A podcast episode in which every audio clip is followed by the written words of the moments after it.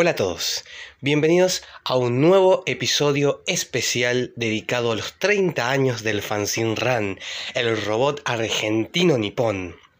Yo soy David el saxofonista y hoy el nuevo invitado para este episodio 2 es el gran Pablo Rivas, Mambo. Mambito querido, es un honor y un privilegio contar con tu presencia en mi podcast es una alegría inmensa poder escuchar toda tu historia.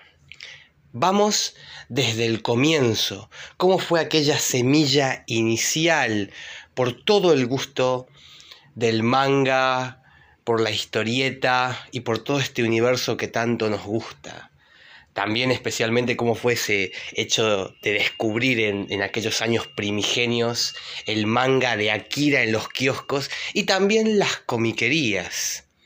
Todo ese periodo anterior formativo antes de llegar al robot. Mambito querido, todo tuyo y nuevamente es una alegría inmensa que estés aquí en mi podcast. Bueno, creo que la historia que voy a contar yo va a tener que bastante que ver con la de los chicos. Nada, obviamente de chico era fanático de las historietas y, sobre todo todo lo que tenía que ver con, ciencia ficción, lo, que agarrábamos por la tele, ¿viste? Y historietas que podían ser, yo qué sé, desde obviamente en mi época era eh, desde las Condoritos a unas revistas que afuera borda que, que tenía cómic franco-belga cosa que después me unió con, una parte de, los chicos de la revista que también eran, eran amantes de eso. En un momento, te estoy hablando del 90, habrá sido 91, ponele, que en una publicidad de la revista Humor, cosa que se consumía, no me acuerdo de semanal o quincenalmente en casa, y aparecía una, una publicidad de, de una historieta japonesa que se llamaba Akira. Fue conseguirla y lo que nos pasó a absolutamente todos los que leímos Akira, que fue un antes y un, y un después, ¿no? Eh, por esa misma época yo me había topado con algún número de, eh, de Lobo Solitario y su cachorro, que no, me gustaba mucho, pero era, era inquietante, ¿sí? Que había salido en castellano. ¿En castellano o en portugués? Bueno, no me acuerdo. Que habría conseguido en Parque Rivadavia. Y bueno, nada, Akira me, abrió la cabeza totalmente, porque de hecho para mí los japoneses hacían dibujitos animados y jamás se me hubiese ocurrido que, que hacían historietas, ¿no? Otra cosa, otra información que yo tenía de, de, de, de lo que serían los dibujitos japoneses era eh, yo en principio de los 90 tuve una, computadora que ya era vieja, que era la MSX, ¿sí? que era un estándar japonés, entonces a raíz de eso compraba revistas usadas de, eh, de software de ese estándar, ¿no? Aparte de otras de, de software español y eso, pero en estas revistas había muchos jueguitos eh, y muchas ilustraciones de, dibujitos de ojos grandes y mucha ciencia ficción y mucho space opera y jueguitos de naves, era todo lo que uno quería en ese momento. Entonces ahí yo ya sentía por, por el manga, aunque aún no sabía que existía la historieta japonesa, eh, algo, algo muy fuerte. Por lo menos nueve meses, pero habrá sido más de un año. La regularidad de Akira en los kioscos de revistas de la distribución eh, era medio irregular. Entonces por ahí había un mes que, que, faltaba el número y uno tenía que, va, uno no, por lo menos yo, en esa época tenía 12 años, me acuerdo, eh, porque me acuerdo que hasta hice un trabajo para el, para, para la primaria con, con Akira con mucha zaraza de, hablando de, historietas japonesas. Y la cosa es que durante un año, ponele que salió Akira, pero hubo un mes donde dejó de aparecer. Eh, creo que fue en el número 9, si no me equivoco. 9 u 11. Pero ¿qué pasaba?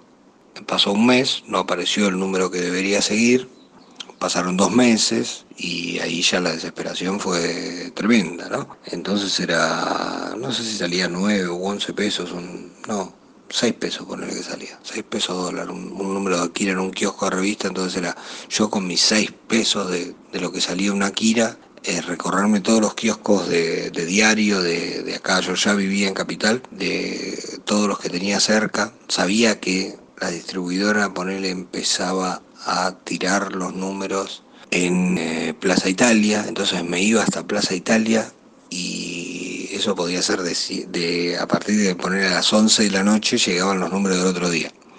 Entonces tipo 10, 11 de la noche yo me quedaba esperando el primer kiosco del, del distribuidor de Plaza Italia, que no sé cómo, no sé si era real, o yo había visto un camión que doblaba y dije, ah, este es el primero, este que llega. La cosa que nada, en un momento el, kiosquero me dijo, mira, no, no, la van a entregar más, amigo, esto. Y para mí era como, ¿cómo, cómo puede ser si humor sigue saliendo? No, no tenía lógica alguna, ¿viste? Pero el tema era cómo conseguir Akira por esas épocas también, entre varias revistas que, uno compraba, entre las Simoc, las Scorpio, que me gustaban un poco menos, eh, o la Zona 84, que eran viejitas, pero que tenían cosas eh, que estaban buenas. Me topé con, entre muchas revistas que salían así de vez en cuando, una revista que ahora, me acuerdo que era la, la Cocktail Monotov, que tenía, había dos revistas que habían salido en esa época, Cocktail Monotov y Nova Comics, ¿sí?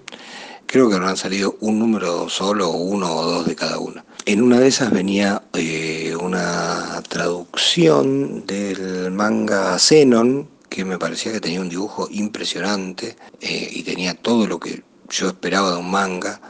Y a raíz de ahí vi que había otro manga, ¿no? Y también me llamó la atención que sea en blanco y negro. Siempre me atrajo mucho el blanco y negro. A mí me, la, la historieta blanco y negro me gustaba más que la historieta color. No sé por qué. Pero eh, nada. Y había algunas notas, creo que había algunas notas que escribía Andrés Acorsi también de manga. Pero todavía no tenía incorporados los términos. Pero bueno, a raíz de esas revistas llegué a publicidades de comiquerías, cosas que, yo ni sabía existían, ¿no? Que eran, calculo que en esa época eran el Club del Cómic y Entelequia. Así que un día calculo que me habré rateado del colegio, eh, porque fue de, mañana, se me dio por ir al, al Club de Cómics de Avenida Rivadavia, en una galería medio, medio tumbeca, un local que a mí me parecía fascinante, era hermoso. Con mucha timidez entré y me puse a revolver entre, entre mucho cómic norteamericano, obviamente era el fuerte de ellos. Eh, les pregunté por Akira y me mostraron un par de números, que estaban todos los números que habían salido acá, y creo que estaba el número ponerle 11, 16, una cosa así. Pero claro, yo no estaba a 6 pesos. Lo tenían como, no sé, 18 mangos, ¿viste? Y yo tenía mis 6 pesitos ahí encarotados. Y en un momento el flaco me dice, pero tengo la película de Akira, que nos llegó ahora.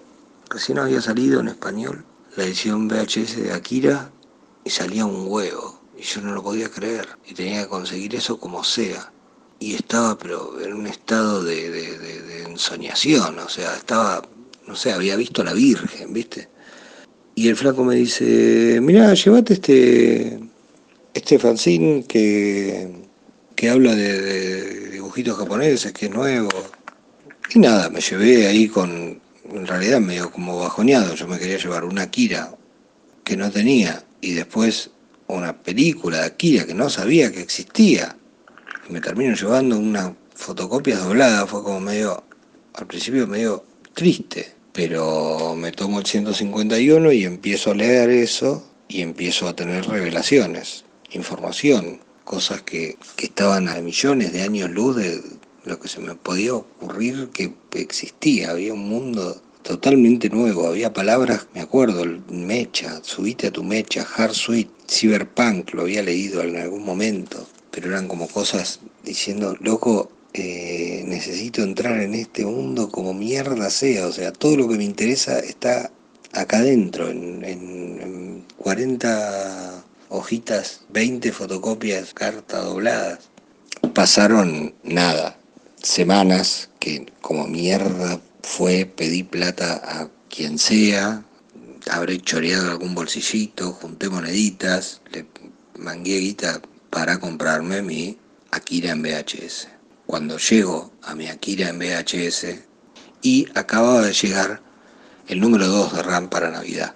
Entonces ese iba a ser mi, mi regalo navideño, tener Akira, la película, eh, el, número 2 de RAN.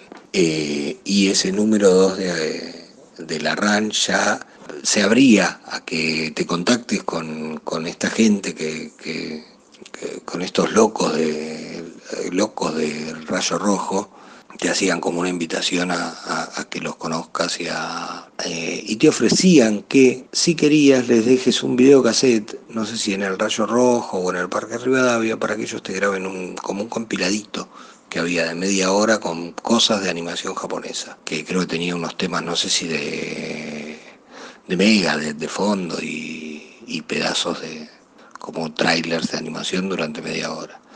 Eh, creo que fui al Rayo Rojo, me lo crucé al, eh, al Chinolí, le dejé el casetito tímidamente, ¿viste? Era como un mundo nuevo. Y al tiempo fui a buscar el, demo y nada, creo que lo debo haber visto durante una semana. Era como ver todo el tiempo ese demo de, ese mundo que venía, que había de, todo, yo qué sé, no sé, me acuerdo de, anime de la época, de Bable Crisis, eh, Genesis Survivor Gaia, cosas que no pasaron, que no tuvieron gran, eh, un gran suceso, pero, pero bueno, nada, eran como lo nuevo, la crema y nata de, de lo que se estaba haciendo en esos primeros 90 y en esos últimos 80. Es increíble escucharte, Mambo. Son historias tan extraordinarias. Todo ese momento primigenio es impresionante, descomunal. Y ahora, una vez que ya tenías la mítica RAN en las manos, ¿cómo fue el momento cuando dijiste, bueno, me voy a contactar con Patricio Lan y toda su tropa?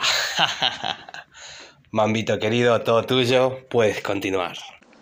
Ya en ese número 2 aparecía un número de teléfono y ahí me contacté con Pato seguramente, porque nada, se ofrecía que si vos querías ver alguno de los animes de, ese compiladito, que nada, simplemente con que le alcances un casete virgen, te grababan el anime o los animes que, que quieras y en una semana o cuando te vuelvas a encontrar... Eh, te los pasaban y era esto sin, ningún costo, ¿no? Era de onda que incluso había un, un sistemita de, de scripts, onda, eh, como unos resúmenes de, las traducciones, que si bien no eran traducciones de, los diálogos, eran como resúmenes de qué había pasado en cada escena, algunos diálogos sí, eh, cosa que ayudaba mucho a los que no hablábamos inglés, que éramos realmente eh, un número ínfimo dentro de esta gente, ¿no? pero igual, era eh, doblemente loable el laburo de gente que te grabe un casete sin pedirte nada y encima te haga la recontra gauchada de traducírtelo, ¿entendés? Era algo cuando los que hablaban, los que no hablaban inglés eran 10 de 40, ¿entendés?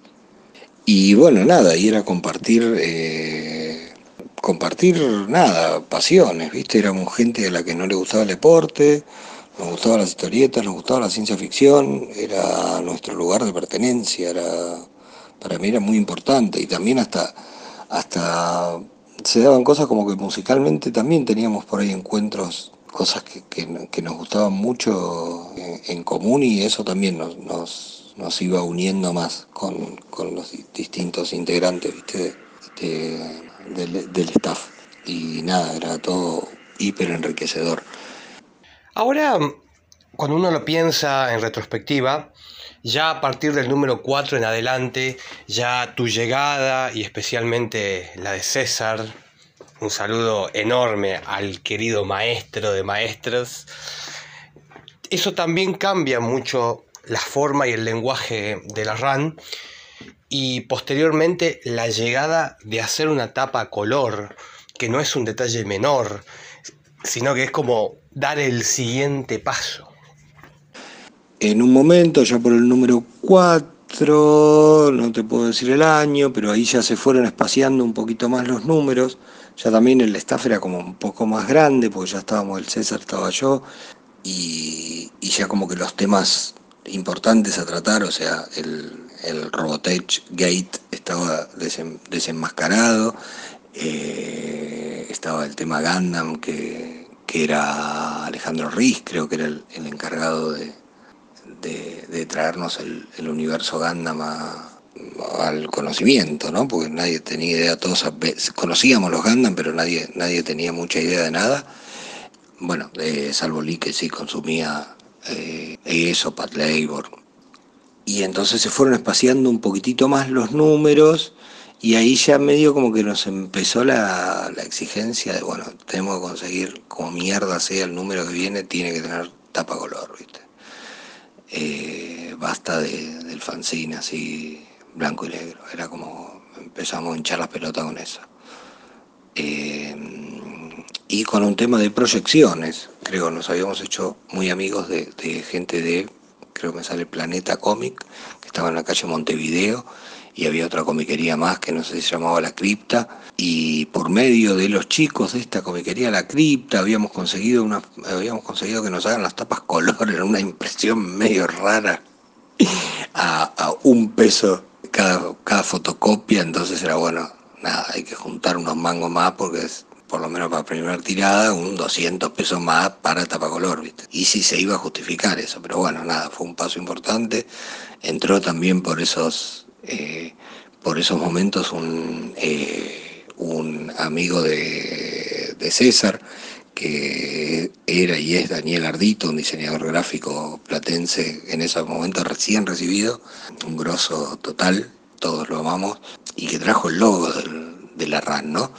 Eh, y ya nos, nos sentíamos más cerca de, una revista de, de ahí ya también con ese número creo que fue que tuvimos nuestra etapa de, eh, de Harlock, entonces ya estaba como, como el, el, universo Matsumoto, que era algo que lo teníamos en la cabeza desde siempre, era como bueno, ya está, o sea, ya algo, algo se había, algo había, eh, algo se había aprendido ahí.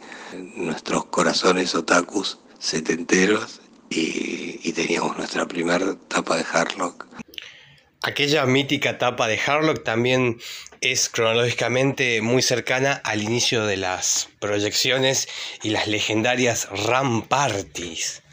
Me encantaría escuchar un poco cómo nace la Ram Party. Es por esa misma época que se hacen las Ram Parties con unas proyecciones en el sótano de la comiquería Planeta Comic eh, donde ya se hacía el Cineclub Nocturna.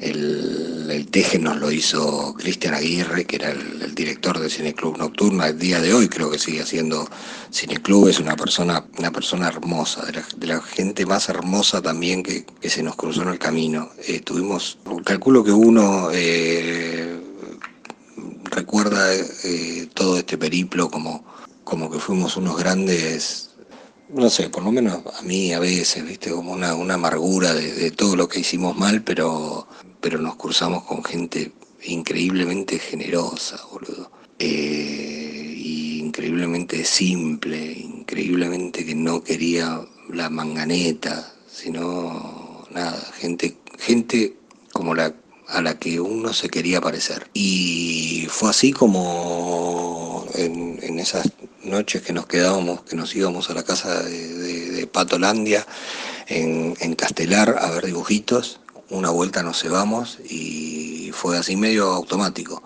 Onda, bueno, si no tenemos, la primera Run Party se había hecho con proyección en, en 8 milímetros de cosas que tenía Cristian Aguirre. Eh, que podían ser capítulos de Astro Boy en blanco y negro, eh, algún capítulo de Ultraman, Ultra 7 y no sé qué más, algo de Miyazaki, pero del estilo de algún capítulo de Heidi, ¿viste? Era bueno, nada, era fílmico.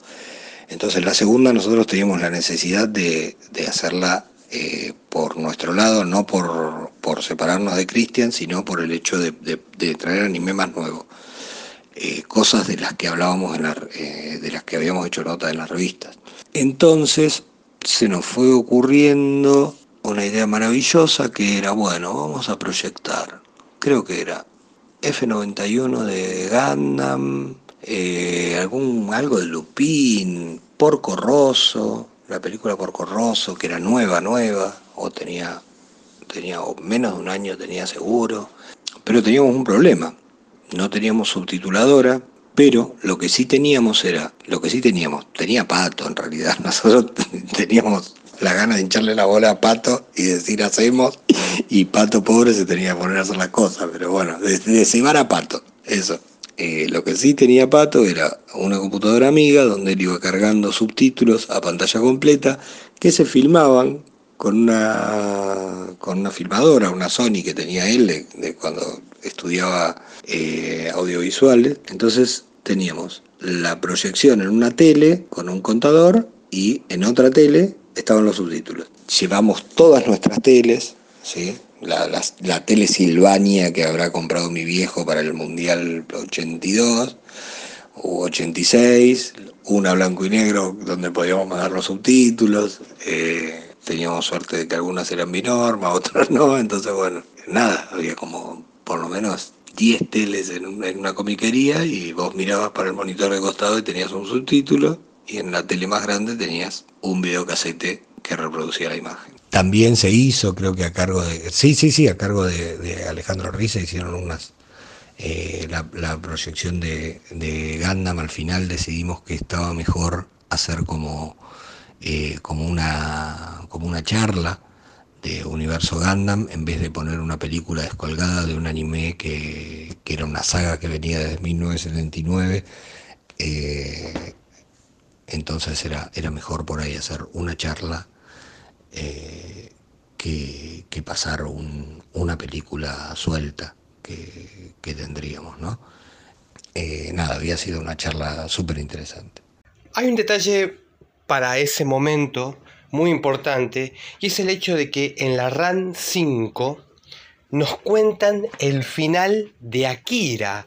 Un detalle muy muy curioso que ahora a la distancia parece como si fuese un mega hiper spoiler, pero que en ese momento técnicamente al no llegar todos los tomos eh, españoles, uno, uno diría, bueno, ¿cómo termina Akira? Y la RAN nos mostró ese final. Justo después de eso, ya, mm, no sé, yo creo que sentíamos como que estábamos en un, no sé, como en un techito y nos llega por nuestro dealer, una, una importadora de, material japonés, eh, el final de Akira recién, recién, recién salido, eh, que vale aclarar que casualmente, por más que acá se haya terminado de importar Akira en ese número 9 eh, de manera masiva, siguió saliendo hasta el número 40 y pico, que sería el tomo 4 creo, o 5 del, original, porque Otomo se había tomado, creo que había hecho un final, no me acuerdo la verdad, eh, creo que le había hecho un final o, no le había gustado el final, entonces se había tomado muchísimos años de, de respiro para sacar el tomo final de, de Akira. Creo que en las que en la revista semanal él le dio un final, pero dijo, no, no, esto tiene que tener otro. Entonces ese final llegó recién en el año 95 con él. Entonces nosotros teníamos la necesidad de, nada, de, contar ese final de Akira. Si hoy me preguntás, me parece una boludez porque es el spoiler más grande del mundo, ¿no? Es por qué alguien va a querer que te cuenten el final de algo. Pero bueno, para nosotros teníamos, eh, era importante. Y era importante también eh, tenerlo nosotros, ¿viste? Yo qué sé, ya por ahí habían, no, no habían dando vuelta a publicaciones, pero antes que alguien te lo cuente en una nota era como, bueno, nada, si lo tenemos vamos a hacerlo. Entonces terminamos haciéndolo como no podíamos poner 500 páginas, lo llegamos a pensar, ¿eh? en sacarlo por izquierda, en pedir préstamos, pero bueno, dijimos, no, no, no se puede, entonces terminamos haciendo un recorte y pega. Eh, las chicas de la librería eh, que era nuestro dealer, eh, nos iban traduciendo de, a poquito en tiempos muertos mientras atendían a otra gente, era bueno, acá dice tal cosa, y tomábamos nota, no, tomábamos nota, sí, sí, sí. Y nada, conseguimos la traducción de, ese final de Akira que, que pudimos sacar en el número 5 o 6, no me estoy acordando, que para nosotros también fue un, hito. Ya para ese año también eh, había cambiado absolutamente todo el, panorama porque eh, ya el kiosco BL, que era el kiosco de, revistas del padre de Gerardo, eh, ya se había transformado en eh, la comiquería de Gerardo. Ya había abierto Genux en, Paseo del Sol, una, una comiquería que yo frecuentaba porque cuando nos mudamos a Capital vivíamos más o menos cerca de, esa comiquería, entonces nada, de ir ahí eh, conocí a, gente de la que de la que hice un grupo de amigos hermosos. Me hice muy amigo de, de Dani Acosta en esos años. Y ahí también lo conocí, me acuerdo de haberlo conocido Axel cuando llegó con su, su primer número de la revista La Cosa, ¿viste? Que, fue siempre muy buena onda, él conocía al robot, conocía la RAN, todavía no se llamaba Robot Argentino Nippon, y nada, algunos, algunos de los pibes que, la, que laburaban ahí en la comiquería eran toda gente, eh, gente a la que yo el día de hoy quiero mucho, eh, a, los, a los obreros de, la atención de, esa comiquería.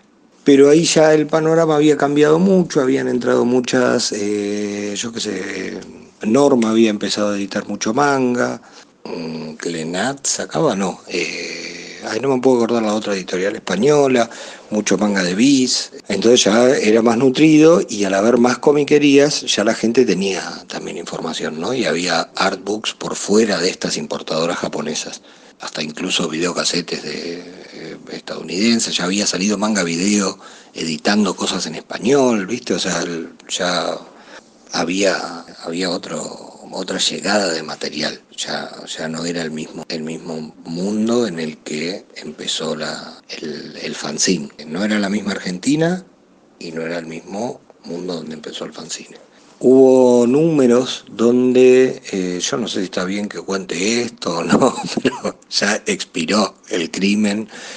Eh, no, no, nos metíamos a la noche en la oficina de uno de, uno de, de los chicos eh, donde laburaba y nos quedábamos fines de semana enteros porque tampoco se podía saber qué pasaba en esas oficinas, una oficina del microcentro.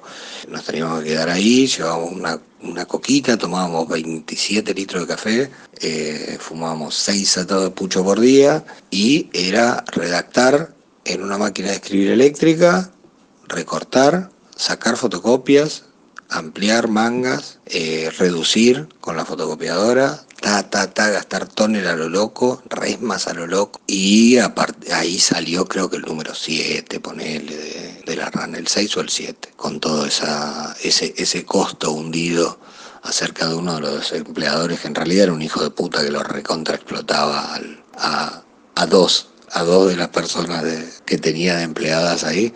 Eh, entonces nada, lo, eh, era una, una, una, venganza, una bella venganza que llevamos a cabo. También por esos, por esos meses o por esos números tuvimos algún contacto con el CACIF, que era el Club Argentino de Ciencia y Ficción, que sacaban la revista Axon, eh, que venía en disquete. Y, nada, y creo que ellos nos dieron una mano, un muchacho de, ese club argentino de, ciencia y ficción, eh, nos dio una mano enorme con porque tenía una impresora chorro de tinta, entonces le mandábamos los textos y él medio que lo diagramaba un poquitito y nosotros y escaneaba cosas y después nosotros cortábamos y pegábamos arriba de eso eh, y nos, nos sirvió dentro de todo para profesionalizar un poco la, imagen. Eh, a veces se elegía unas, unas fuentes que eran por lo menos polémicas. Un detalle a resaltar a la vez también es que el hecho de que existan tantos animes, mangas en ese momento que casi no eran conocidos, me imagino que ese fervor por difundir es lo que los mantenía a seguir adelante, ¿no?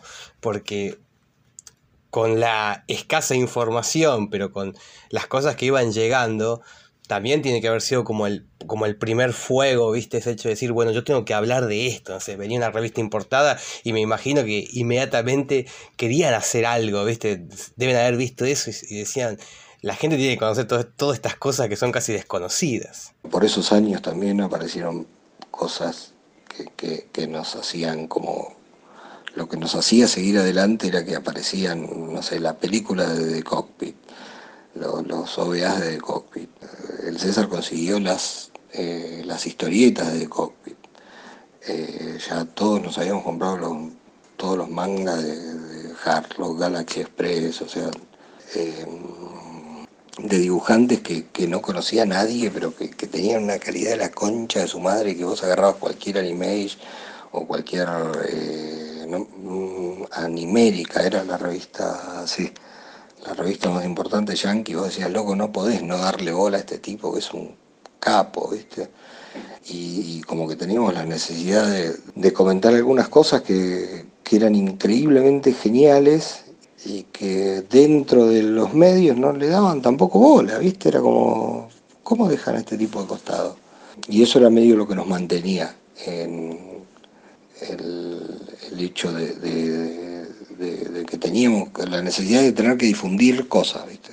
Ya creo que por en algún momento de estos, Pato empieza eh, a tener buena onda con Javier Doello, que el flaco nos nos dice, bueno, vamos a bancar un número de la RAN como Dios manda.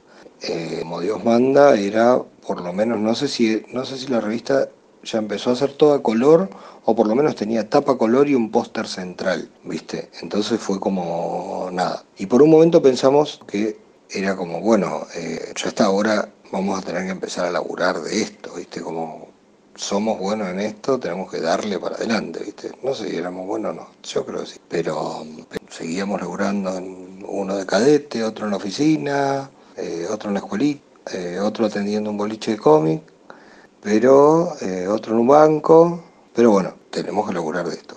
Y ahí medio como que se nos, calculo que se nos cambió la cabeza de alguna forma. yo el número de, de Doello no me acuerdo, la verdad no me acuerdo la tapa, no me acuerdo qué hice. Eh, calculo que se lo habrá llevado al hombro el Pato y el César seguramente. Eh, me estoy olvidando de gente, obviamente. Pero eh, nada, fue un número que creo que le fue bien. Y ya para el número que sigue, ya había empezado a salir la revista Láser, ¿sí? Con la que nosotros teníamos una pica, te voy a ser sincero, teníamos una pica ya ideológica en todo sentido me acuerdo que en algún momento había salido una, creo que una editorial de Comiqueando donde descansaban a, los que consumían manga y a mí en su momento no me había caído bien, pero, pero ponerle yo a los, a los hermanos Acorsi y a los demás que escribían ahí, que los conocía el Club del Cómic, era gente con la que nos cruzábamos en el parque y nos vestíamos igual, teníamos la, la ropa estaba igual desgastada, ¿viste? la, la topper desmenuzada, era como, éramos del mismo caldo. Esas cosas uno se da cuenta. Hablamos igual y nos llevamos bien, como el, universo fancinero, ¿viste? Y ya cuando sale la, láser, ¿viste? El primer número parecía un, no sé, la, editorial no me acuerdo mucho, la verdad, porque no soy de bloquear cosas en la mente, pero era como leer un, un, discurso de un acto de campaña de, López Murphy. Entonces era como, viste, no, uy, aguantá, amigo. Entonces ya estaba ese tema, viste, de que, bueno, uy, tenemos que vivir de esto, pero ya hay gente que vive de esto. Escucharte es increíble, Mambo. Y también volviendo a la cronología, ya estamos en los años de la llegada de la láser, como bien mencionaste, y ya hay un cambio de época. Y a la vez ya estamos llegando a los casi dos números finales del robot. ¿Cómo fue también ese salto? Porque hay un salto muy grande justamente en el número 17 y por esos momentos se, se acercan a Pato también, flaco de la revista La Cosa, que eran Axel Kuchevaski y Hernández. Con, nos vinieron con un montón de exigencias que yo al día de hoy las puedo llegar a entender, ¿sí? Eh, pero con un montón de exigencias que a mí en lo particular no me cabían una mierda, me puse muy en, patotero, eh, me arrepiento de haber hecho eso porque medio que les quemé el bocho también a, a, los demás y, nada, eso, me arrepiento. Que eran las cosas que nos trajeron, las cosas que, nos enseñaron ellos fue medio como que, bueno, que de estandarizar el diseño, cosa de la que nosotros como veníamos en, en plan fancinero nos parecía que estaba mal, pero bueno, acá en, que eran como, como cosas de estilo de la editorial de ellos, ¿viste? Se usa tal tipografía, tal otra, esto se puede hacer, esto no. Pero, eh, pero después nos pedían ponerle que haya una nota de, de manga porno, ya ni me acuerdo cómo, cómo se llama eso. El manga porno es el de hentai.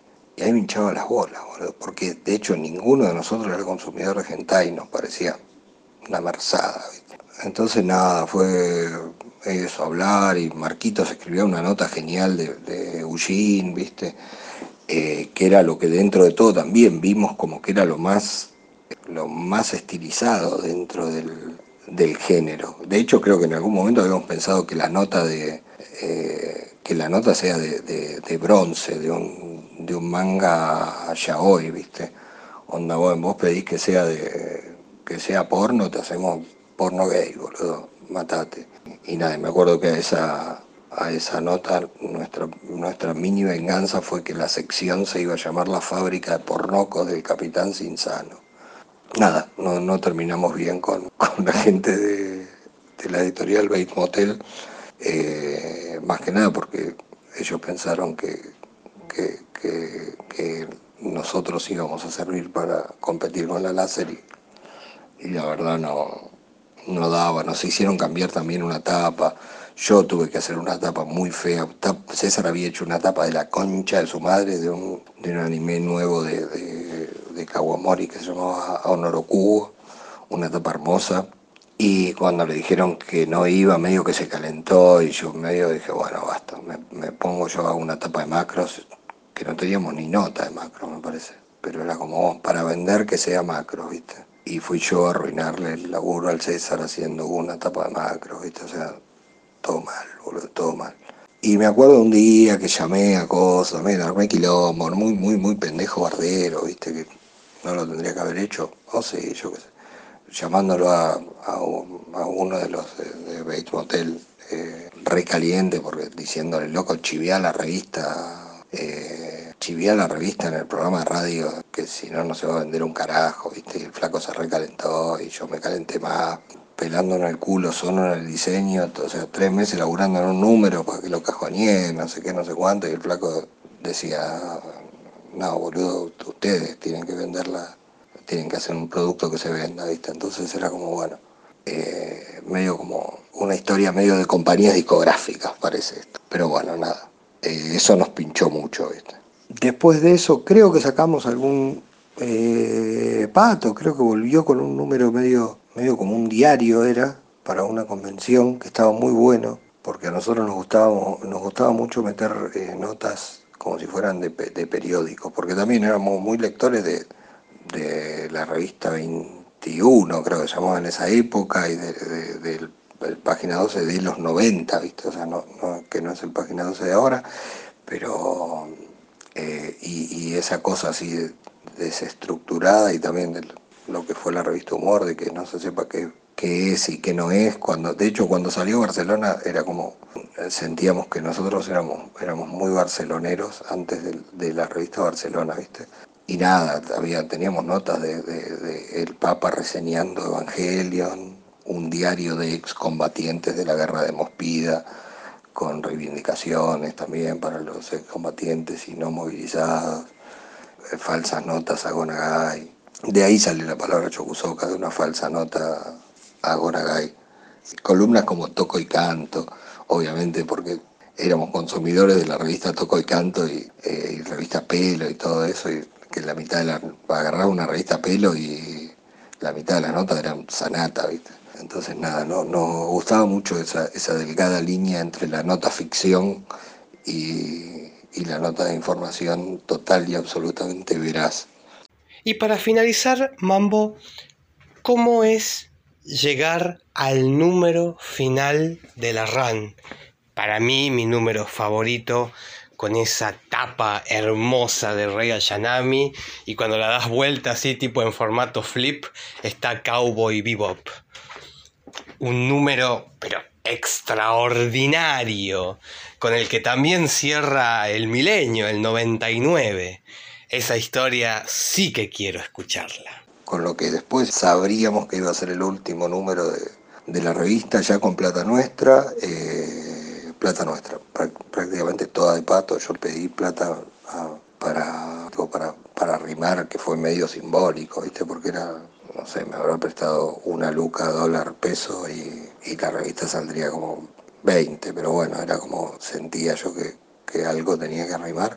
Eh, ya en esa época teníamos, hacíamos las rampartis ahí en Requiem, eh, entonces se podía difundir más lo que hacíamos. Yo creo que entraba una moneda por, por las rampartis y por ahí eso ayudó a solventar que, los pagos de, la imprenta sean, vos mandás una revista a distribuir y la cobrás a los 10.000 meses, eh, cosa que, nos dábamos cuenta nosotros, que que si mandás una revista a imprimir tenés que tener en cuenta que vas a poder pagar por lo menos cuatro números eh, por anticipado. Eh, otra cosa que no entendimos jamás es el tema de la publicidad. ¿no? Las revistas se, creo yo que se bancan por publicidad, cosa que nosotros nunca tuvimos un ingreso interesante por publicidad, salvo si teníamos publicidad, pero o las cobrábamos poco o eran canjecitos, una cosa así. Eh, nunca fuimos buenos con, con, los números, con el dinero y, con nada de eso, pero, pero bueno, a lo que era hacer la revista le poníamos todo y más. Y así ya después también, cuando apareció la Ramparty, también aparecieron otras proyecciones, algunas comicones. Nada, con algunos teníamos muy buena onda, con otros muy mala onda pero siempre me voy dando cuenta que había una cosa de, clase remarcada, que por ahí nosotros no la veíamos en ese momento, y ahora de grande nos damos cuenta. Eh, que por eso nos engrupimos en que, loco, nosotros podemos estar viviendo de esto, ¿entendés? Había, un, sueño americano de fuerza, dale, forzate un poco más, dale, dale, dale, escribí la nota un poco mejor, dale, diseñala un poco mejor, que vas a llegar. Y bueno, nada, las cosas no son así. El anime tiene mucho de eso. Entonces si estábamos inmersos en ese mundo de mierda de dibujitos animados japoneses donde te dicen que te tenés que esforzar y vas a ser Benji, eh, bueno, también, ¿qué querés, boludo? Nos creímos todo. Y nada, después de eso, ya la verdad ni sé qué año fue, habrá sido el 99, puede ser, porque ya 2001 yo estaba lejos de eso, creo que fue en el 99 que de hecho sí, una Ramparty se hizo el 9 de septiembre de 1999 y por esas épocas salió el último número, que era, era nuestro, nuestro deseo.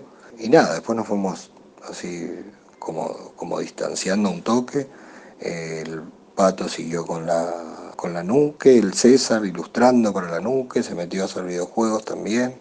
Y la revista Nuque a mí me encantaba. No entendía un carajo de lo que hablaban, pero era, era muy buena y muy graciosa. Creo que muchas cosas llegó a ser 90 eh, mil millones de veces mejor que la RAN. Pero eso, bueno, después llegó que el 2001, boludo, nos hizo mierda todo. Fue maravilloso contar con tu presencia, Mambo, y me encantaría poder escuchar unas últimas palabras dedicadas al robot, a tus compañeros. Y bueno, infinitas gracias siempre por todo y especialmente también a todos los que nos escuchan del otro lado. Este fue el episodio número 2 por los 30 años de la RAN y ya vendrán más, ya vendrán muchos más. Abrazo grande a todos. Eh, el Pato, César, Marquito, Dani Acosta, son, mis hermanos mayores de la vida aprendí muchísimas cosas de ellos. Eh, aprendí que, que si me das un cassette virgen yo te grabo una película y si tengo los scripts te lo doy. Y después veo, pero eso se hace.